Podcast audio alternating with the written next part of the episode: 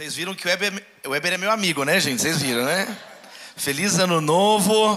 Que Deus abençoe sua vida, sua família, cada casa aqui representada, em nome de Jesus, ano de vitória, amém, queridos? Na presença de Deus, com a sabedoria de Deus nas nossas vidas. Que honra estar com vocês aqui na God Provider. É, Pastor Eber, obrigado pelo carinho. Pastorzão, que honra estar junto aqui querida irmã Eunice, pastora Dark. É uma honra, um privilégio muito grande estar com vocês aqui hoje. Né? Trago um abraço da minha família, minha esposa Natália, minha filhinha Maria estão intercedendo por nós lá também. Temos um grupo de intercessão com alguns irmãos é, ao redor do Brasil que estão, nesse momento, de joelhos, orando pela sua vida, clamando por você, orando por nós aqui. E eu quero te convidar a abrir a Bíblia, a Bíblia comigo em Filipenses 2 para nós lermos juntos o texto que foi, inclusive eu nem lembrava disso, que está no vídeo aí, Filipenses 2. Vamos ler juntos aqui do verso 3 ao verso 11, Filipenses capítulo 2. Foi uma alegria o período do, do almoço com o Weber hoje, com o Evan, viu, pastor Evan, foi uma alegria muito grande conhecer, estar tá junto, só fazendo novas amizades. Gente, você não pode entrar ano, sair ano com os mesmos amigos derrubado. Amém, queridos? Tem que, tem que ir melhorando, né? Todo final de ano eu pergunto, poxa, quantos amigos novos eu fiz esse ano? Não, nós temos que. Deus nos deu tempo, Deus nos deu oportunidades, que nós possamos também nesse ano fazer novos amigos. Pelo menos para você mudar a sua chatice, tá vendo? Dá a mesma coisa. Ó, vamos lá, Filipenses 2. Esse aqui é um dos textos mais é, poéticos né, de toda a Bíblia, mais profundos teologicamente. É um texto decisivo na fé cristã, onde nós lemos sobre a humilhação e a exaltação de Cristo. Estou com a Bíblia nova, gente. Eu comprei as folhas não abrem direito aqui, mas tá pronto, está indo aqui. Ó. ó. Vamos ler. Filipenses 2, verso 3. Nada façam por ambição egoísta ou por vaidade, mas humildemente considerem os outros superiores a si mesmos. Cada um cuide não somente dos seus interesses, mas também dos interesses dos outros. Seja a atitude de vocês a mesma de Cristo Jesus, que, embora sendo Deus, não considerou que o ser igual a Deus era algo a que devia pegar-se, mas esvaziou-se a si mesmo, vindo a ser servo, tornando-se semelhante aos homens. E sendo encontrado em forma humana, humilhou-se a si mesmo e foi obediente até a morte e morte de cruz. Por isso, Deus o exaltou à mais alta posição e lhe deu o nome que está acima de todo o nome, para que ao nome de Jesus se dobre todo o joelho, nos céus, na terra e debaixo da terra, e toda língua confesse que Jesus Cristo é o Senhor, para a glória de Deus Pai. Que a palavra de Deus frutifique nas nossas vidas, no nome de Jesus. Amém. Queridos, esse texto é um texto que desafia o orgulho humano. É um texto que choca o mundo atual. Nós vivemos em uma sociedade onde ninguém se importa com o problema de ninguém. Nós vivemos numa sociedade frio.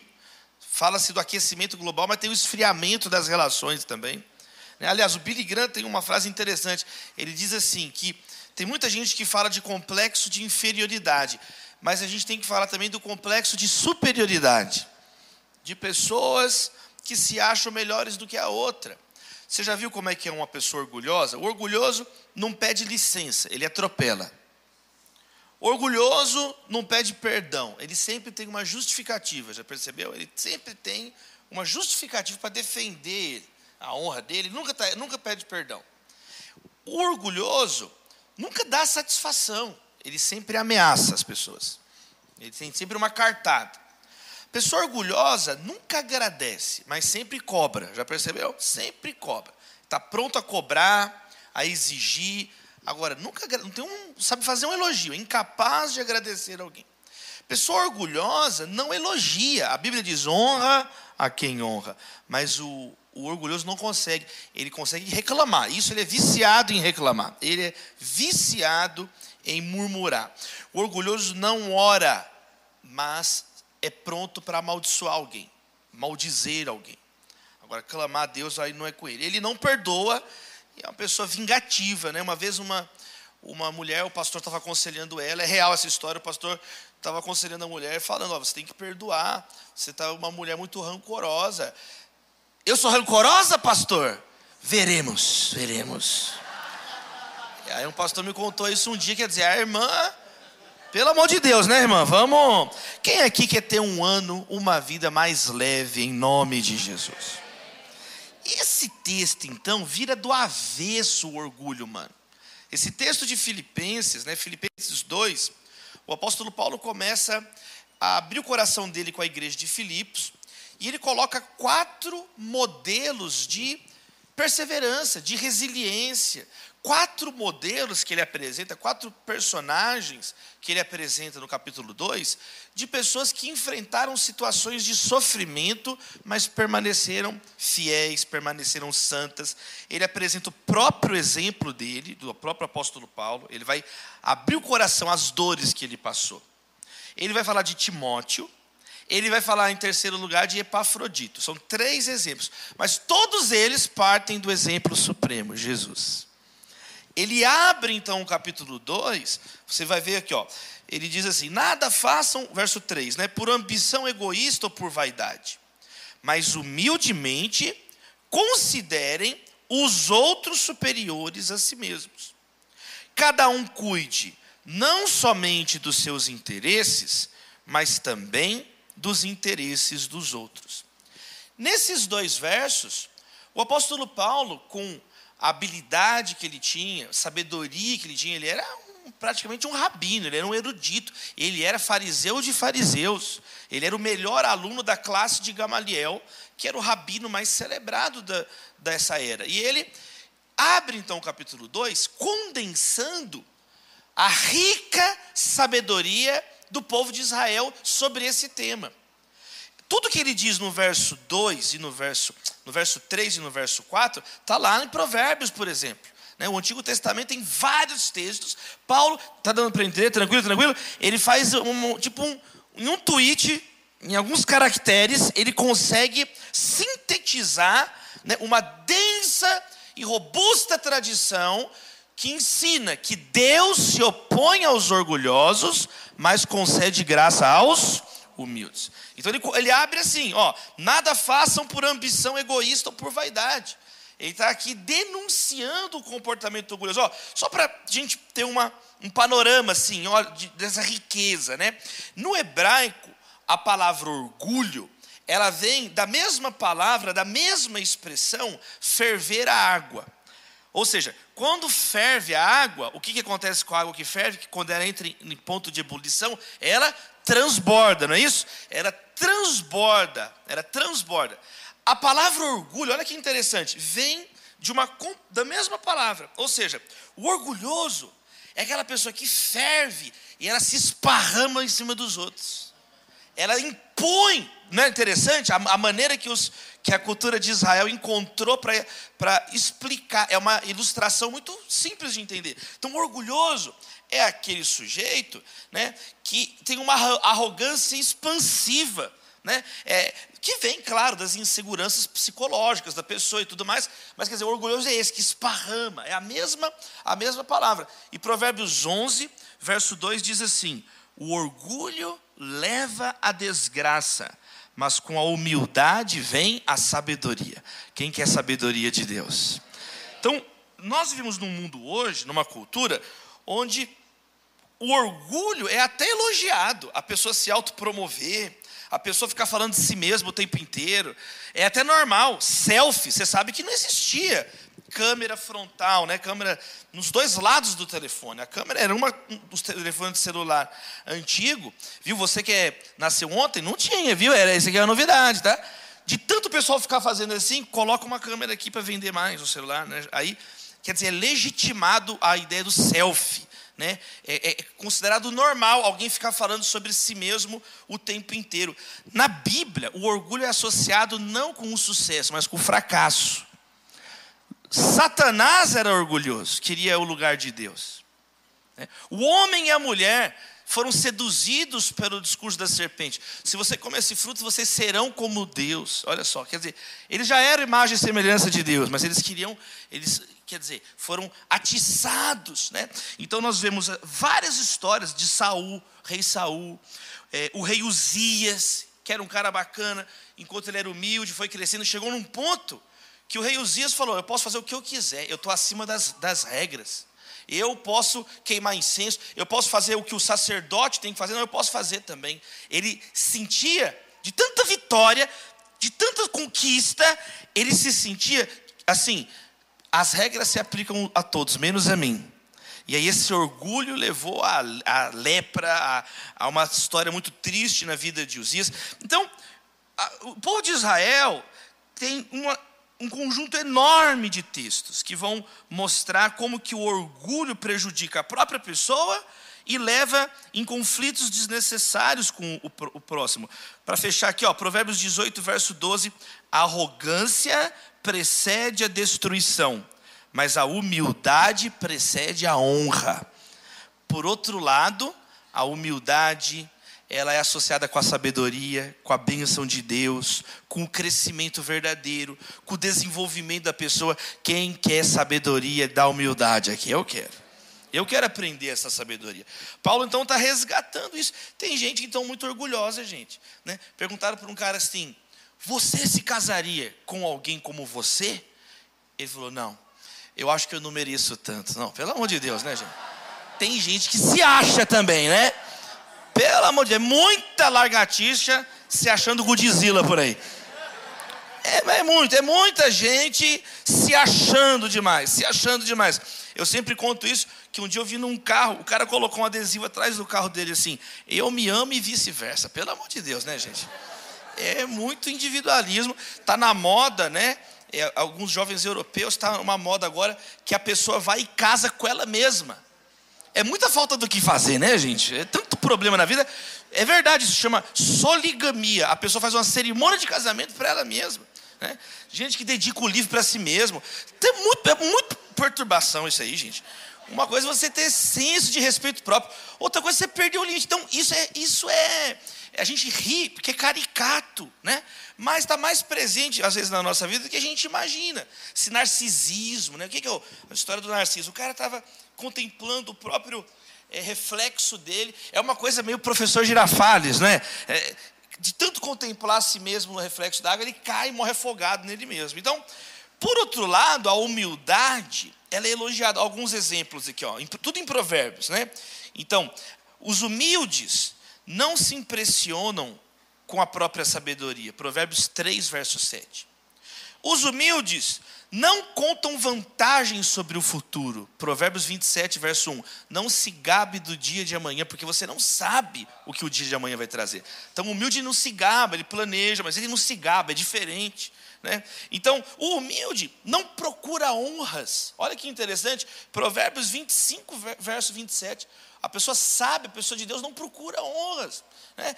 É uma consequência. Muitas vezes ela ganha um prêmio, ganha, mas não é, aquilo não é um fim em si mesmo. Quem está entendendo? Não é um fim em si mesmo. Toda a glória a Deus. Nós acabamos de cantar. Né? O ser humano não suporta a glória. Né? Quantas pessoas, quantos as pessoas artistas aí é, que muitos aplaudem, eu, eu muitos eu conheço nos bastidores são pessoas mais perturbadas que você possa imaginar, assim, de um grau de perturbação. Provérbios 27, verso 2: Os humildes não fazem elogios a si próprios. Olha só. Provérbios 27, verso 2. Os humildes não tentam, resumo, o humilde não tenta chamar atenção para si, ele não se esforça para parecer importante, ele é uma pessoa desapegada. E aí diz assim, Provérbios 15, 33: O temor do Senhor ensina a sabedoria e a humildade antecede a honra. Olha que interessante. Apesar do humilde não buscar a honra, o humilde é ele que recebe a honra e não a desgraça, porque o coração dele está alinhado com Deus. Quem está entendendo? Amém, queridos? Então, nós vamos voltar para Paulo aqui. Paulo, quando ele diz isso, então, nada façam por ambição egoísta. Quem está entendendo? Quem está entendendo? Por vaidade, humildemente considere o outro superior a si mesmo. Ele está resgatando esses conhecimentos. Ele está resgatando esse conhecimento poderoso. Eu te recomendo sempre ler Provérbios, sempre. É melhor ler Provérbios do que ler o Instagram, o Facebook. É muito mais inteligente. Você não vai encontrar nada melhor, nenhum tweet melhor que um provérbio. Não existe. Eu já tentei, não tem como, não tem como. Leia Provérbios, leia Provérbios. E aí, começo do ano, né? E aí, agora tem uma mudança a partir do verso 5.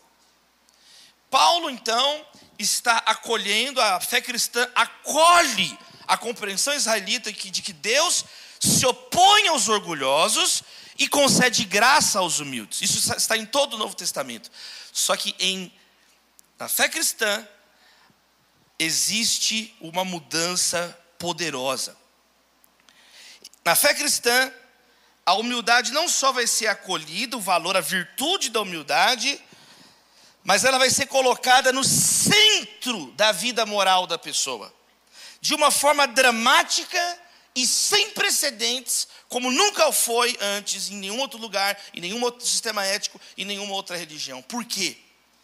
Porque o texto diz de um modo impressionante, desconcertante: seja a atitude de vocês a mesma de Cristo Jesus, que, embora sendo Deus, não considerou que o ser igual a Deus era algo a que devia apegar-se, mas esvaziou-se a si mesmo.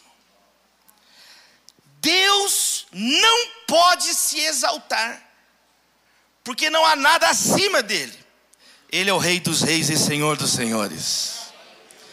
Não tem como Deus se exaltar, porque Ele é perfeito, Ele é ah, bem-aventurado, Ele é belo, Ele é justo, Ele é verdadeiro. O Salmo diz no Salmo 90, verso 2: De eternidade a eternidade, tu és Deus. Quando Moisés perguntou para Deus, né, qual o teu nome, para que eu diga, o que, que ele responde da sarça ao Senhor? Eu sou o que sou. É misterioso, ele é o que é, ele não é o que você quer que ele seja, ele é o que ele é. A Bíblia começa, no princípio, Deus criou os céus e a terra. Não tem como você pegar Deus de surpresa, ele está sempre no início. Ele está sempre no princípio, ele é eterno. Uma vez perguntaram para Santo Agostinho, Agostinho, o que, que Deus fazia antes de criar o mundo? Aí Agostinho pensou, eu já sei o que, que Deus fazia. Ele estava criando o um inferno para mandar para lá quem fizesse essa pergunta. É isso que Deus estava fazendo. Ele, Agostinho escreveu isso no comentário dele de Gênesis contra os maniqueus. Quer dizer, Agostinho está mostrando o seguinte, gente, Deus é maior do que nosso entendimento ele está acima e além do nosso entendimento. Então, não tem como Deus se exaltar. Mas aqui há uma revelação nova. Embora não tem como Deus exaltar a si mesmo, tem como ele se humilhar, e ele fez isso em Cristo Jesus. Isso é algo único. Somente na fé cristã existe isso. não existe isso no Islã, não existe isso no hinduísmo, não existe isso em nenhum outro credo. Não existe no zoroatrismo, não existe em Confúcio. Essa é uma perspectiva original, singular, diferencial da fé cristã. Deus, Criador, Todo-Poderoso, acima de tudo e todos, se esvaziou e habitou entre nós. Jesus fez isso. Filipenses 2, versos 5 a 11, então, apresenta um hino do esvaziamento de Cristo. O hino da humilhação e da exaltação de Cristo Jesus. É o texto mais importante de Filipenses. É a maior joia da carta de Paulo aos Filipenses. E ela diz exatamente isso: que Deus se revelou de modo supremo através da humildade. O modo com o qual Deus escolheu se revelar de modo supremo. A característica definidora de Jesus é a humildade. Aprendei de mim, que sou manso e humilde de coração. Por que será então que as igrejas não falam mais sobre isso? Talvez porque as igrejas hoje estejam muito orgulhosas. Talvez as igrejas hoje estão muito pomposas e deveriam estar com os joelhos mais curvados diante do Senhor. Reverendo Ronaldo Lidório diz que nós devemos, devemos falar menos de nós e mais de Jesus. Fala menos de nós e mais de Jesus. Esse texto então reconfigura o que é uma vida humana bem-sucedida. O que é um padrão de verdadeiro sucesso? Vamos mergulhar então aqui no verso 5. O verso 5 diz então: Seja a atitude de vocês a mesma de Cristo. Verso 6: Que, embora sendo Deus, não considerou que o ser igual a Deus era algo que devia apegar-se. Aqui o apóstolo Paulo mostra Jesus como esse modelo supremo de, de humildade e mostra que Cristo existia antes de ser um homem. Jesus é Deus, meu irmão ele fala aqui da pré-existência de Cristo antes. Jesus já existia antes de se tornar humano. O apóstolo João diz que no princípio era o Verbo, e o Verbo estava com Deus, e ele era Deus desde o princípio, ele estava com Deus desde o princípio. Jesus é o Verbo, Jesus é o próprio Deus, Jesus é o Filho de Deus. E aqui diz então que, embora sendo Deus, quando fala sendo Deus, está falando de características inatas, imutáveis, inalteráveis. Jesus é Deus, sempre foi Deus e sempre será Deus. Amém, queridos? Não tem como ele mudar, mas diz que ele foi desapegado à glória de ser igual a Deus. Só os verdadeiros líderes sabem administrar os seus privilégios. Um líder tem deveres, um líder tem também responsabilidades, tem muitas coisas que ele precisa resolver, mas um líder também tem privilégios. Um líder tem, existem contraposições na liderança. E saber lidar também com esses privilégios, Jesus ele foi desapegado, não é bonito? É desconcertante, ninguém nem concorda, tá vendo? Olha só. Aqui, quando a igreja primitiva leu esse texto, né, os primeiros cristãos, eles perceberam algo. Quando a gente lê né, os pais da igreja estudando Filipenses, todos eles perceberam algo: que Jesus é o contrário de Adão. Enquanto Adão queria mais do que Deus deu para ele, Jesus ele abriu mão de tudo. Olha só, ele abriu mão. Então são atitudes, são dois modos de você viver. Jesus se esvaziou não de sua divindade, mas da sua glória. Olha o verso 7. Esvaziou-se a si mesmo, vindo a ser servo isso aqui então é bonito. Jesus, ele não deixou de ser divino, ele revelou o que de fato é ser divino. E o que, que é isso? É servir, é amar, é cuidar das pessoas. Então Jesus está mostrando a verdadeira natureza de Deus. Ele assumiu então para isso limitações humanas. Diz então que ele se tornou um homem, um servo. Olha que interessante. Jesus não interpretou um humano, interpretou um servo, ele se tornou um servo. Ele não fingiu que ele era um servo. A Bíblia declara que Jesus se tornou um servo. Porque é muito fácil viver muitas vezes de aparência.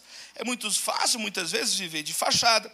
O pastor Heber mencionou aqui, pastor Heber, filho de pastor, pastor Adark. Quer dizer, eu, filho, neto, bisneto de pastor, tio pastor, cachorro pastor alemão, pastor belga, pastor para todo lado a gente sabe fingir que é crente. Sabe? Eu fui pregar numa igreja anglicana, em Recife. Igreja anglicana é uma igreja também evangélica. E aí eu fui pregar. Quando eu cheguei lá, pastor, meu amigo, lá eles usam colarinho clerical, sabe, igual o padre, colarinho clerical, que na verdade é uma vestimenta é protestante. A colarinho clerical, os católicos copiaram a roupa depois, é uma roupa que os, as igrejas protestantes criaram essa vestimenta. Você vê os quadros do, do John Wesley, metodista, por exemplo, enfim. E aí, é, o pastor falou assim comigo, Davi, se você puder, usar o colarinho clerical, tudo bem, se não puder, não precisa, mas é a tradição da nossa igreja, se você quiser. Eu falei assim, não tem problema nenhum. Eu falei, é, traz um, assim, um GG, eu estou gordinho, traz um, um colarinho aí, eu, eu, não tem problema nenhum não, traz aqui que eu vou colocar esse colarinho aí, nós vamos pregar de colarinho e tal. Aí, tocou o telefone no quarto do hotel, assim, eu fui atender, fui atender, pois não, era o cara da recepção, Santo Padre, sua roupa chegou. Aí eu falei assim: minha roupa chegou? Chegou, está aqui. falei, não, não preocupa não. Eu falei, eu estou indo aí buscar, eu vou buscar aí a roupa, não se preocupa. Não, não, não, não, santo padre, eu já mandei subir a roupa. Já está subindo a tua roupa. Aí eu estou lá, parado, esperando. Tocou a campainha, era a camareira. Quando eu abri a porta, a camareira se inclinou para entregar a roupa, de tanto respeito. Ela pegou e falou assim: Benção, padre. Ela fez assim. Eu peguei a roupa e falei assim: vá e não peques mais. Eu peguei e falei: vá. Eu não sabia o que falar, Heber. Aí eu peguei, fiz assim, vá. Aí eu peguei a roupa. Ela, benção, benção. Aí eu, aí eu fiquei assim, nossa, que legal. Eles beijam a mão. E, nossa, é uma coisa, né? É, um, é totalmente diferente de ser pastor, né? Aí, falei, nossa, que coisa. Aí eu peguei, coloquei a roupa assim e fui, fui me arrumar, fui tomar banho, fui voltar e fiquei pensando, gente, como que pode, né? a roupa. E, e, e, eu comecei a pensar nisso, né? Aí eu fui ajoelhar, estava arrumando as coisas, a Bíblia, eu fui ajoelhar para orar, para ir para o culto. E eu comecei a pensar sobre isso. Por quê? Porque muitas vezes para nós, quando você é de uma outra tradição, é mais fácil perceber o comportamento, muitas vezes, é formal do outro, mas a gente esquece do nosso próprio comportamento assim. É sempre mais fácil ver outro. Agora, é mais difícil você perceber quando isso está na sua própria vida, se torna uma segunda pele, se torna uma segunda natureza. Quer dizer, se você quiser fingir que é um crente, você finge. Crente não fala Nossa Senhora, crente fala misericórdia. Né? Crente não vê novela, vê The Chosen, né? Crente, crente tal, tem a hora de falar. Tem... Se você quiser fingir que você é um crente, você finge. Você finge. Então, assim, é fácil perceber a aparência no outro. E eu lembro que, foi alguns meses, eu peguei, é, orei sobre isso. Falei, Deus, não me deixa virar uma fachada. Deus tem misericórdia. Eu comecei a orar sobre isso, porque as coisas acontecem na nossa vida com um propósito, meus irmãos, né? Dele, por ele, para ele são todas as coisas. Nele vivemos, nos movemos e existimos. Então, meus amados irmãos, esse texto mostra que Jesus não virou uma fachada. Ele de fato amou, serviu, cuidou das pessoas. Então Deus que abriu mão de tudo, não foi mais uma cristofania, ou seja, uma aparição da segunda pessoa da Trindade, o Filho de Deus, como existem alguns tipos, algumas imagens de Deus no Antigo Testamento. Deus encarnou, Jesus encarnou. O Filho de Deus encarnou. E agora é o mistério da encarnação: 100% Deus, 100% homem. É um mistério para nós. Né? Então, Jesus não teve uma falsa humildade, como Paulo denuncia em Colossenses. Pessoas que têm uma falsa humildade. Não, ele de fato assumiu essas limitações. E aí, o verso 8 diz: E sendo encontrado em forma humana, humilhou-se a si mesmo e foi obediente até a morte e morte de cruz. Olha o tipo de servo que Jesus foi. Olha o tipo de postura. Ele veio da glória à vergonha, né? do céu à terra, de senhor a servo, de vida à morte e morte de cruz. Jesus se fez nada, sem nunca abandonar sua divindade, mas ele adotou um modo de vida de um servo. Charles Spurgeon, um pregador britânico no século XIX, disse: essa frase é o resumo de toda a vida de Jesus. Ele se humilhou ele se humilhou. Quão baixo foi rebaixado nosso amado redentor. Spurgeon também disse: Eu jamais ousaria usar uma coroa de ouro na terra que o meu Senhor usou uma coroa de espinhos. Meus amados irmãos, como podemos ser orgulhosos? Como podemos então continuar sendo pecadores orgulhosos diante da ação de Jesus, do esvaziamento de Jesus? Sabe, é, as pessoas, uma coisa que eu percebi é o seguinte: tem muitas pessoas que até estão dispostas a ajudar os outros, desde que não haja sacrifício. Eu já, já vi isso.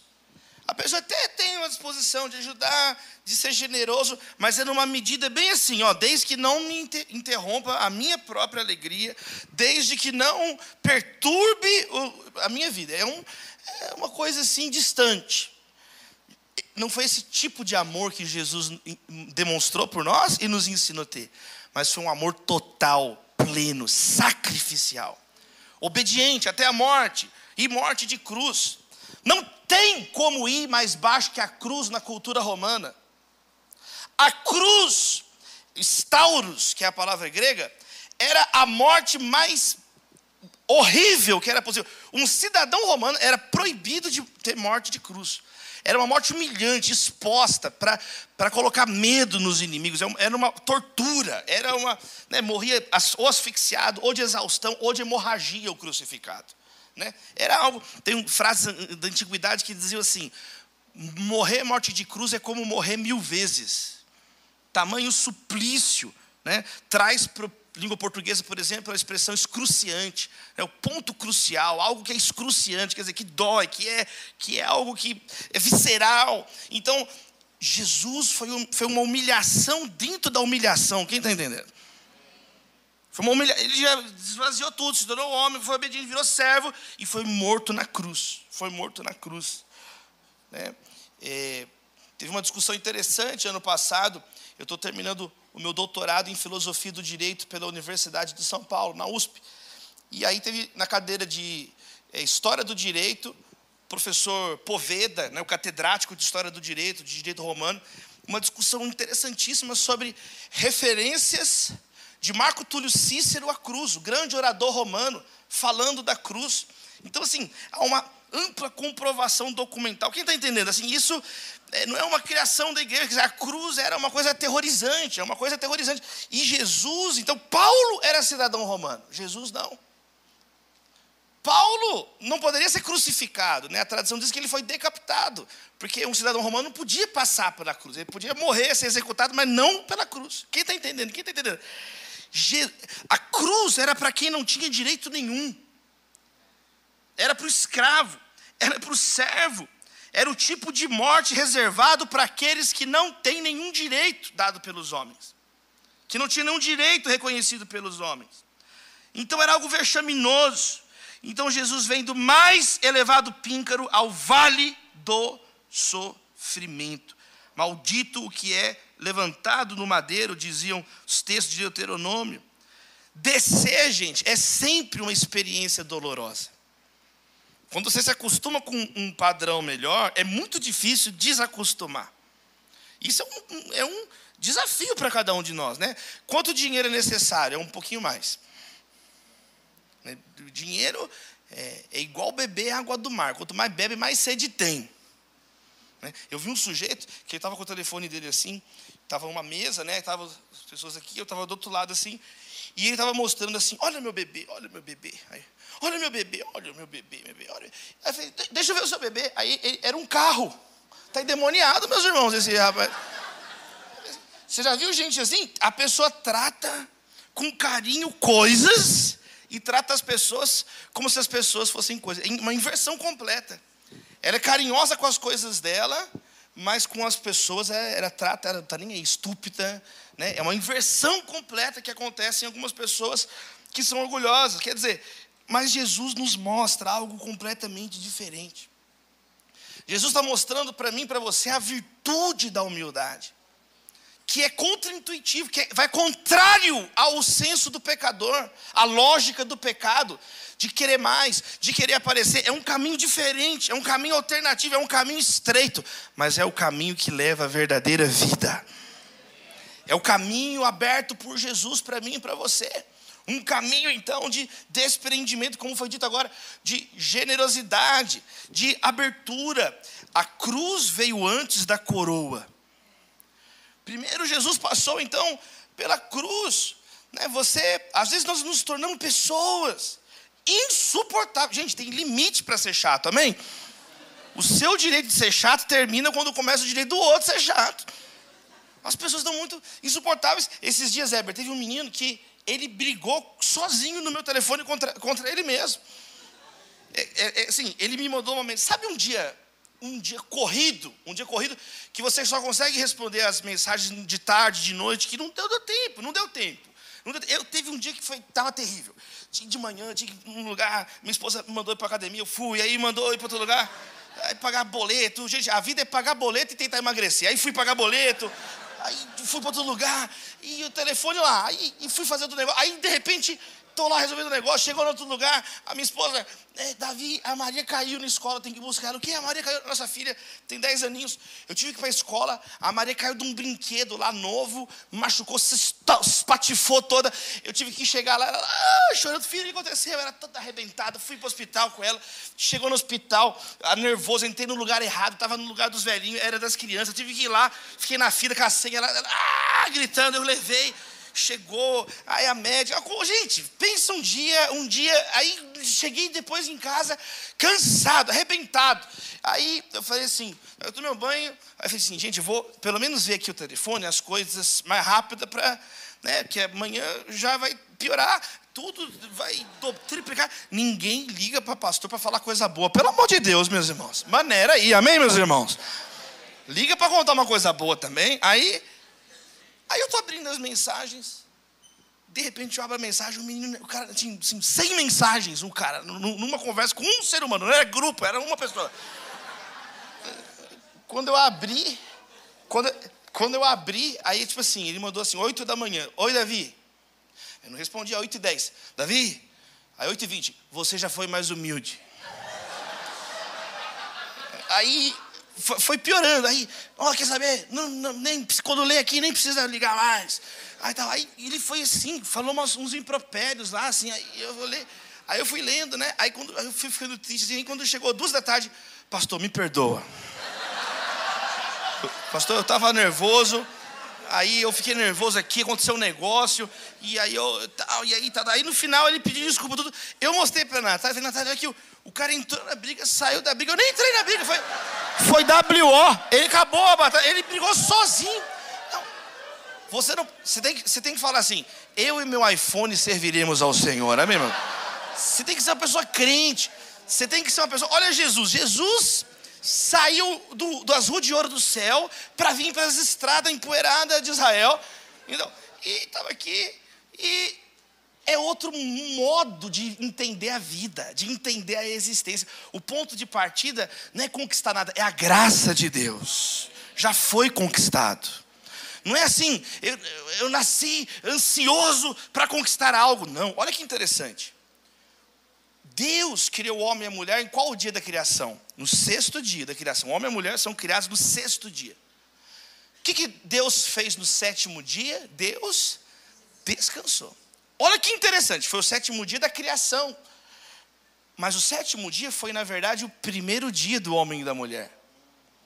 Eles foram criados no sexto dia, e no sétimo dia, no primeiro dia, foi um dia inteiro de descanso com Deus, na presença, um dia santificado.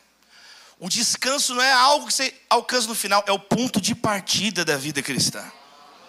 O tempo com Deus, eles passaram um dia com Deus, deleitando com Deus, na presença de Deus, no encontro inteiro, um dia inteiro com Deus, louvado seja o Senhor. Um dia com Deus. E aí eles partiram para o dia a dia, partiram para a vida. E aí chegou outro sábado. Então, comece esse ano na presença do Senhor. Nenhuma banda afina os instrumentos depois de tocar, nenhuma orquestra faz isso, é antes, é no início. Comece esse ano aqui, ó, servindo Deus. Vem amanhã, traz um convidado amanhã. Quem está sendo abençoado essa semana? Comece esses dias, céus abertos.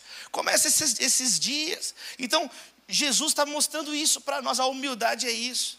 Espera aí, eu não tenho que, que provar nada. Jesus morreu por mim naquela cruz. Jesus morreu por mim naquela, naquela cruz. E aí vem então o verso 9: Por isso, Deus o exaltou à mais alta posição. Então, é interessante que tem uma contraposição da vanglória humana, do verso 3, nada faço por ambição egoísta ou vaidade, e da glória verdadeira que vem de Deus. Olha a diferença da pessoa que é ambiciosa, estúpida, daquele que foi exaltado pelo próprio Deus Pai. Olha só. Então, por isso, Deus, o diabo oferece atalhos para nós. Ele ofereceu para Jesus, não vai oferecer para nós. Né? O diabo quer saber qual é o teu preço.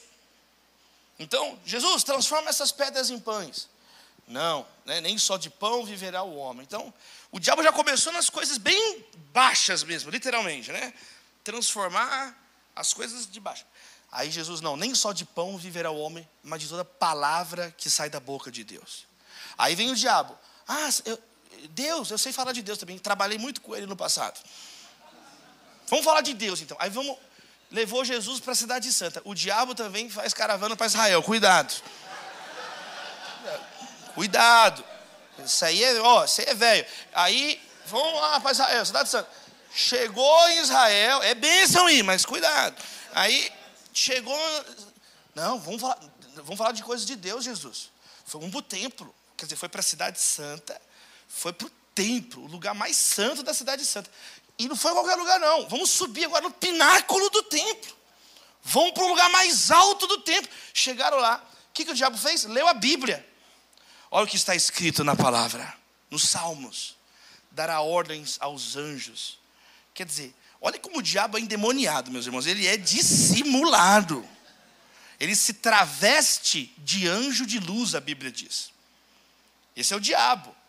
Então, Jesus falou: Não tentarás o Senhor teu Deus.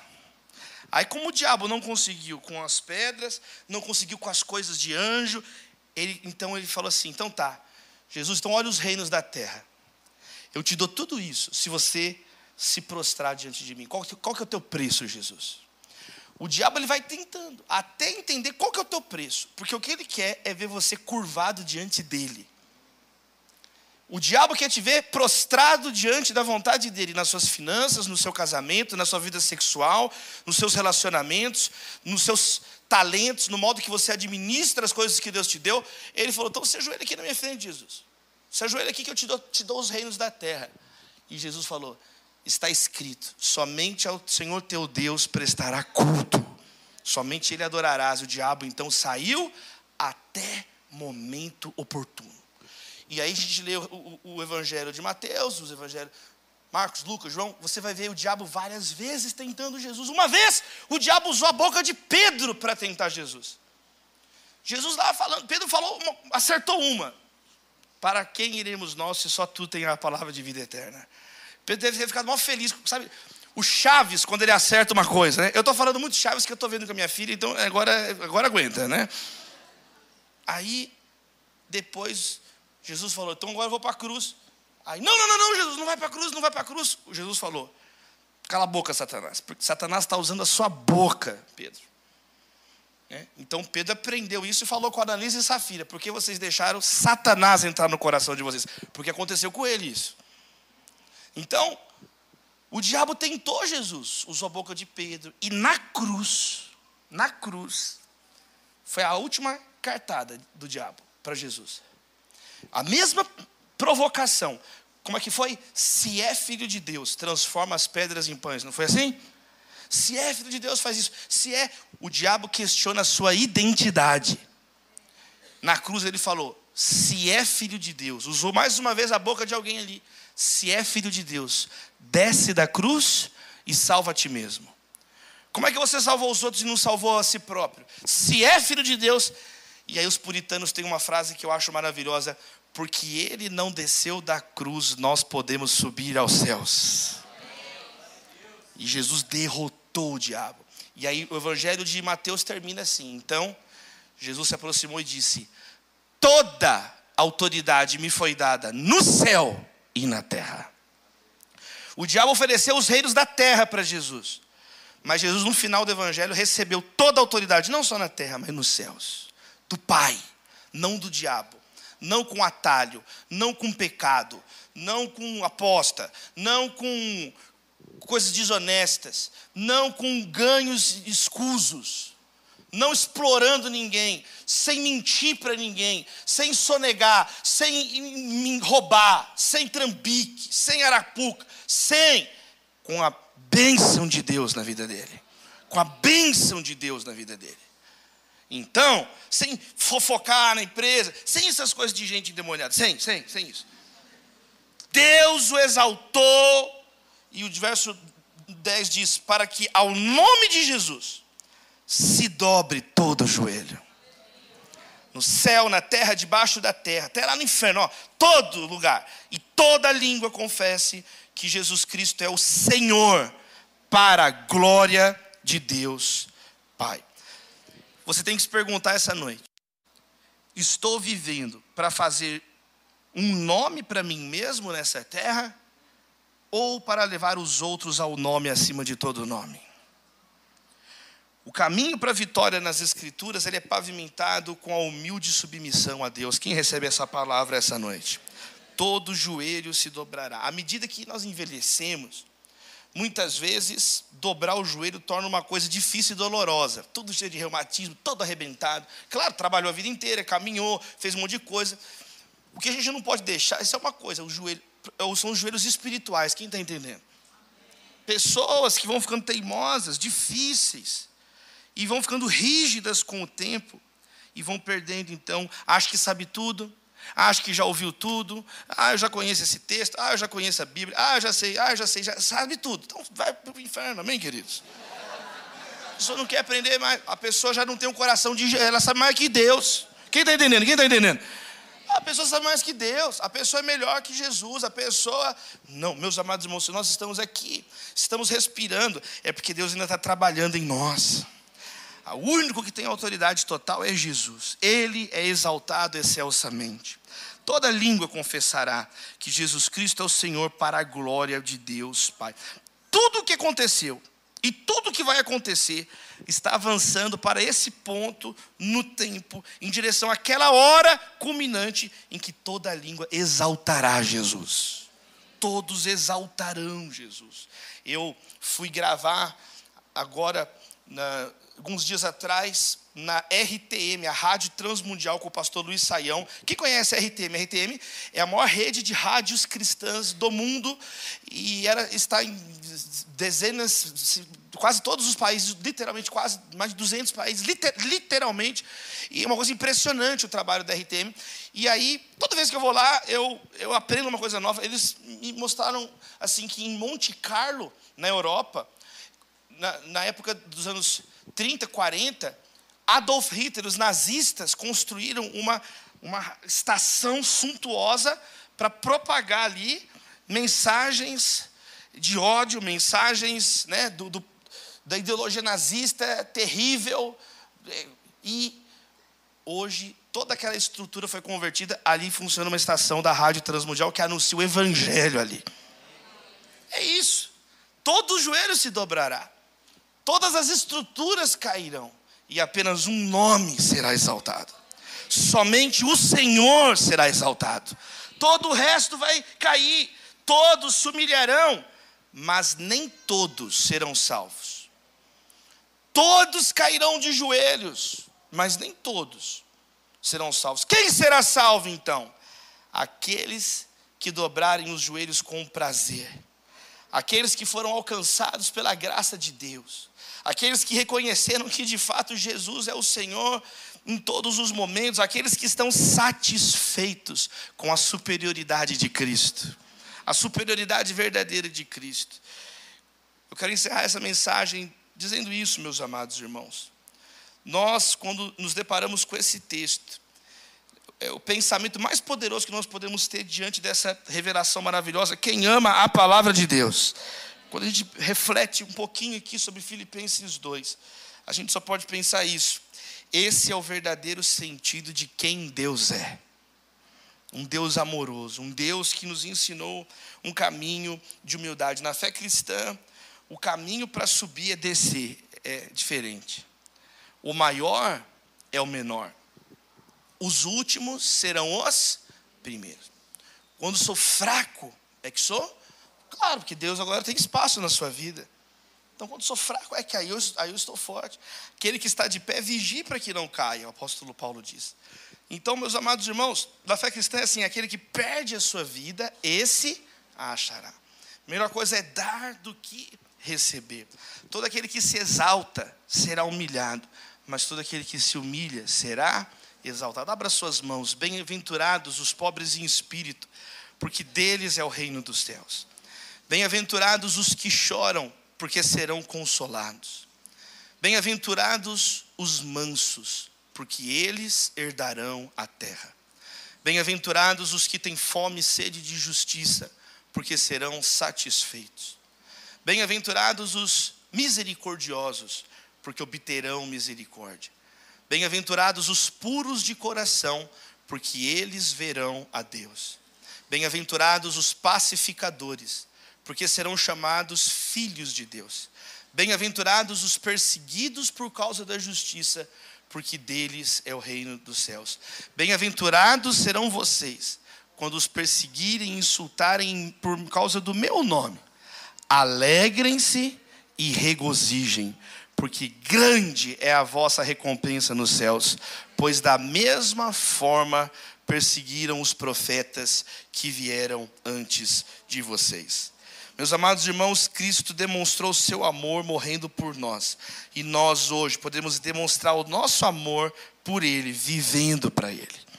Cristo nasceu aqui embaixo para que nós pudéssemos nascer do alto. Deus te abençoe.